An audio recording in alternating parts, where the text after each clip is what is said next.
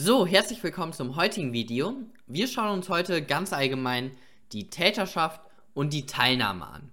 Und zunächst einmal gehen wir auf die Formen der Beteiligung ein. Es gibt einmal Täter und es gibt einmal Teilnehmer.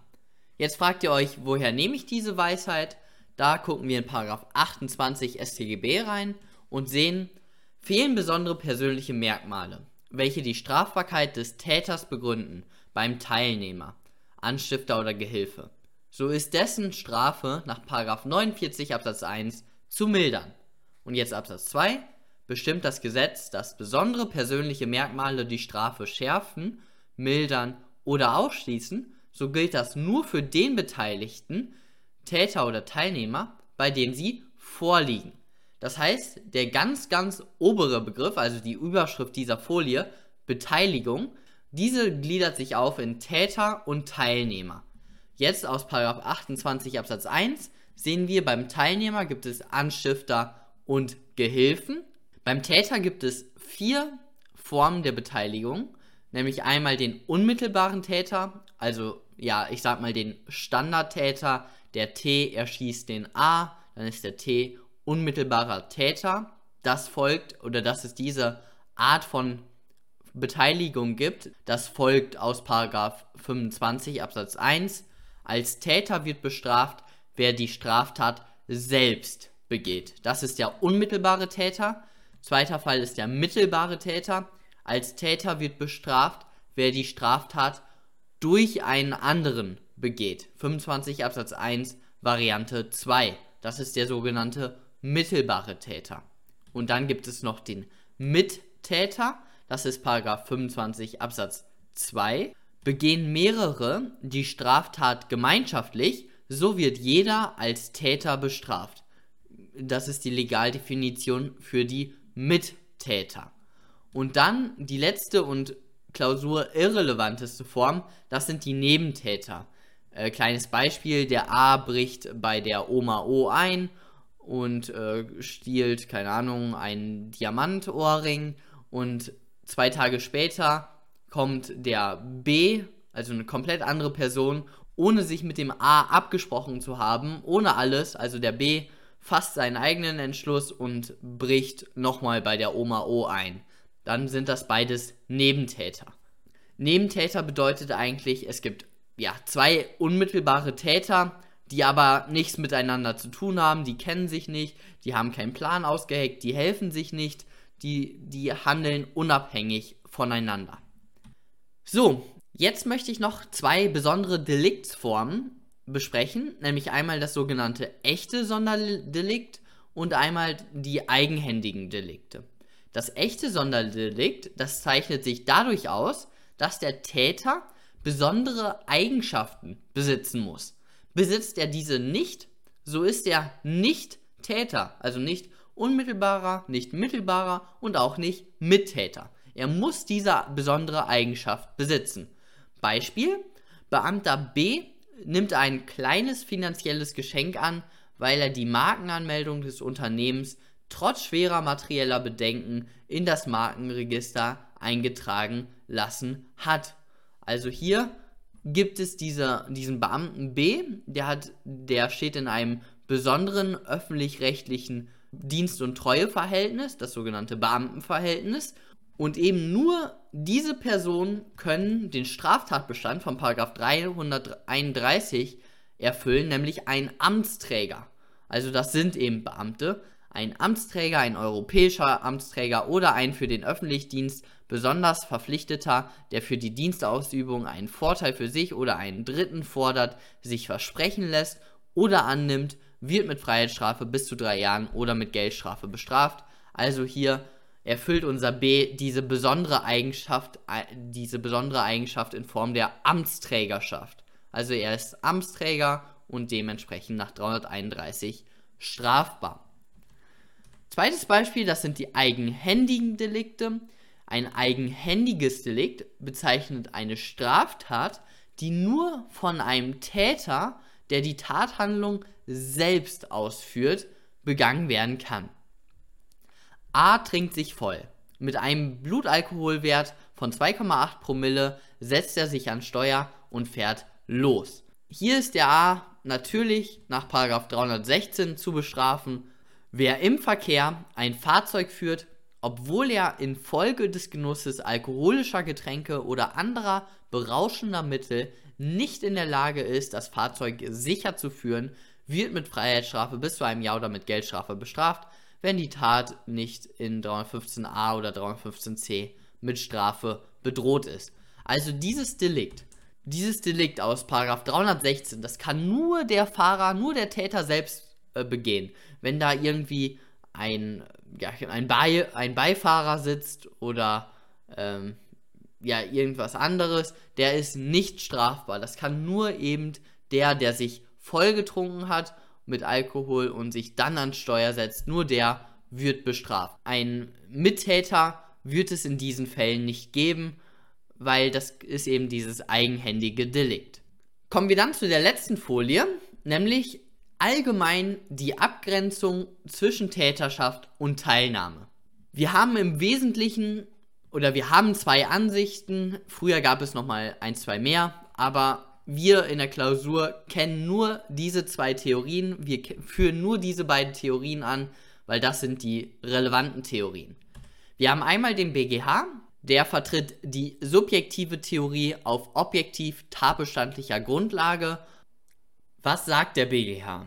Der BGH sagt, dass Täter der ist, der die Tat als eigene will, das ist der sogenannte Animus Autoris. Teilnehmer ist, wer eine fremde Tat fördern will, Animus Sozi.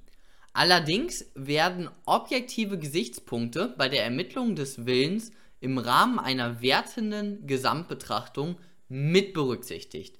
Also, ich fange mal ganz vorne an. Es gab früher mal eine Theorie, das war die subjektive Theorie. Und die, die ersten zwei Sätze hier beschreibt, beschreiben diese subjektive Theorie.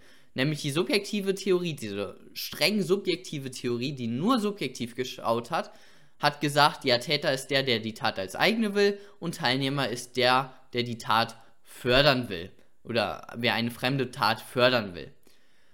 Nun hat der BGH diese subjektive Theorie dahingehend geändert, dass auch objektive Gesichtspunkte hier relevant werden bei dieser subjektiven Theorie. Also er schaut auf objektive Gesichtspunkte bei der Ermittlung des Willens und macht dann eben eine wertende Gesamtbetrachtung. Das heißt, man schaut, hatte der Täter oder hatte die Person, besser gesagt, ein Tatinteresse, dann ist es vielleicht mehr ein Täter.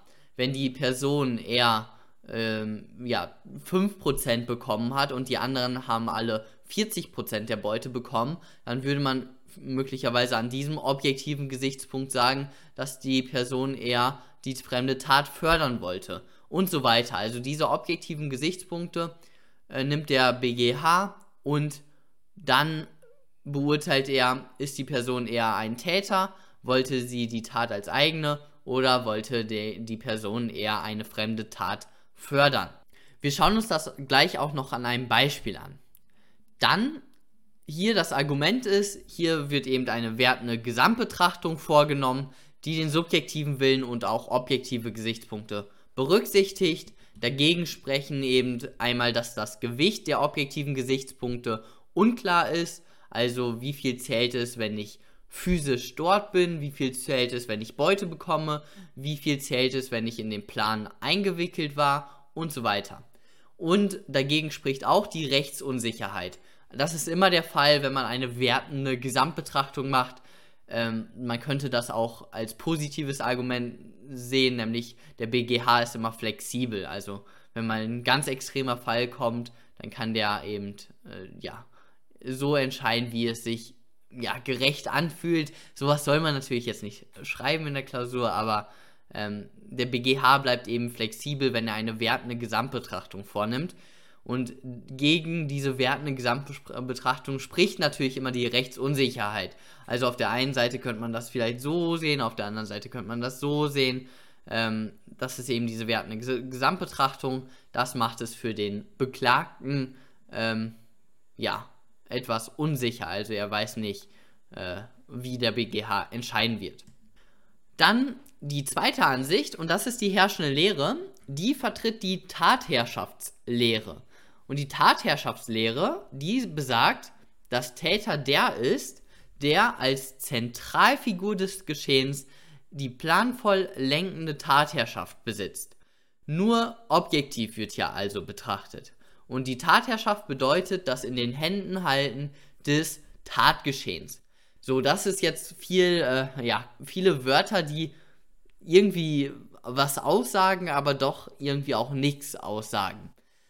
Aber ich möchte euch nochmal da, daran erinnern, dass wir diese, diesen Begriff der Tatherrschaft hier nicht zum ersten Mal hören. Wir hatten nämlich diesen Begriff der Tatherrschaft, hatten wir auch bei der objektiven Zurechnung, nämlich bei der Beurteilung, ob eine, ob eine eigenverantwortliche Selbstgefährdung vorliegt oder nicht.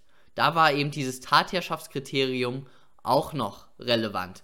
Wichtig ist noch, dass die Tatherrschaftslehre je nach Teilnahmeform etwas anders aussieht. Das schauen wir uns in den nächsten Videos natürlich genauer an.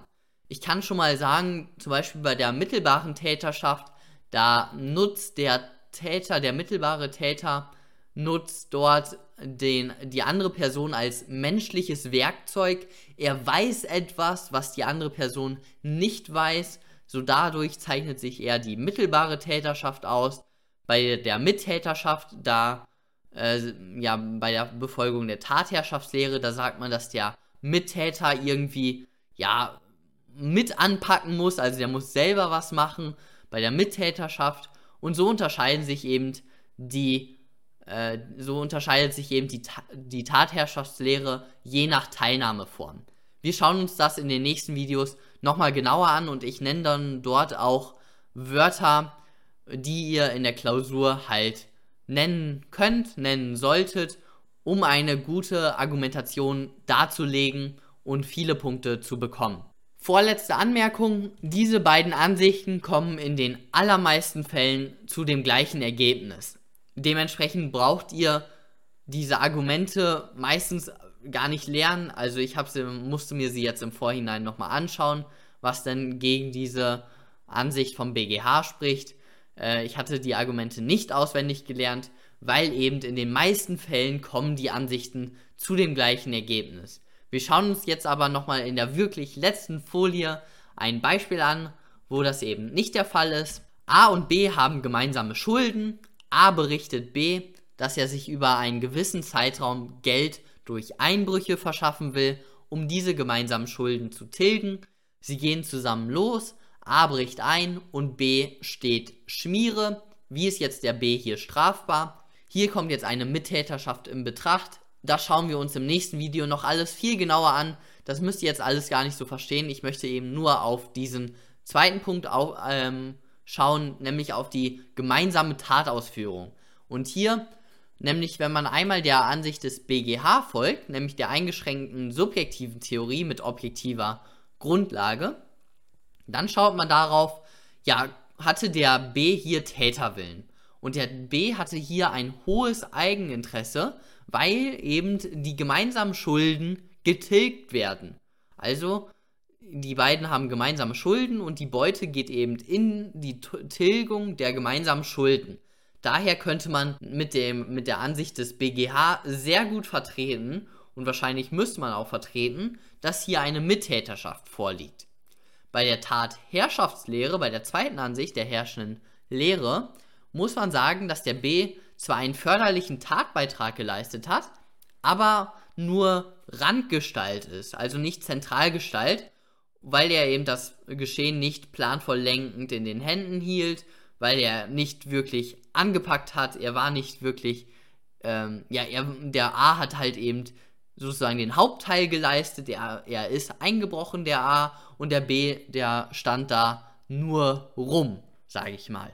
Und dementsprechend wird die zweite Ansicht, die herrschende Lehre, dazu kommen, dass Mittäterschaft zu verneinen ist und hier Beihilfe vorliegt.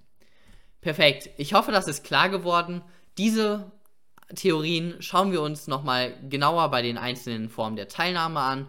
Und wir sehen uns beim nächsten Mal. Kommentare könnt ihr wieder da lassen. Und bis dann.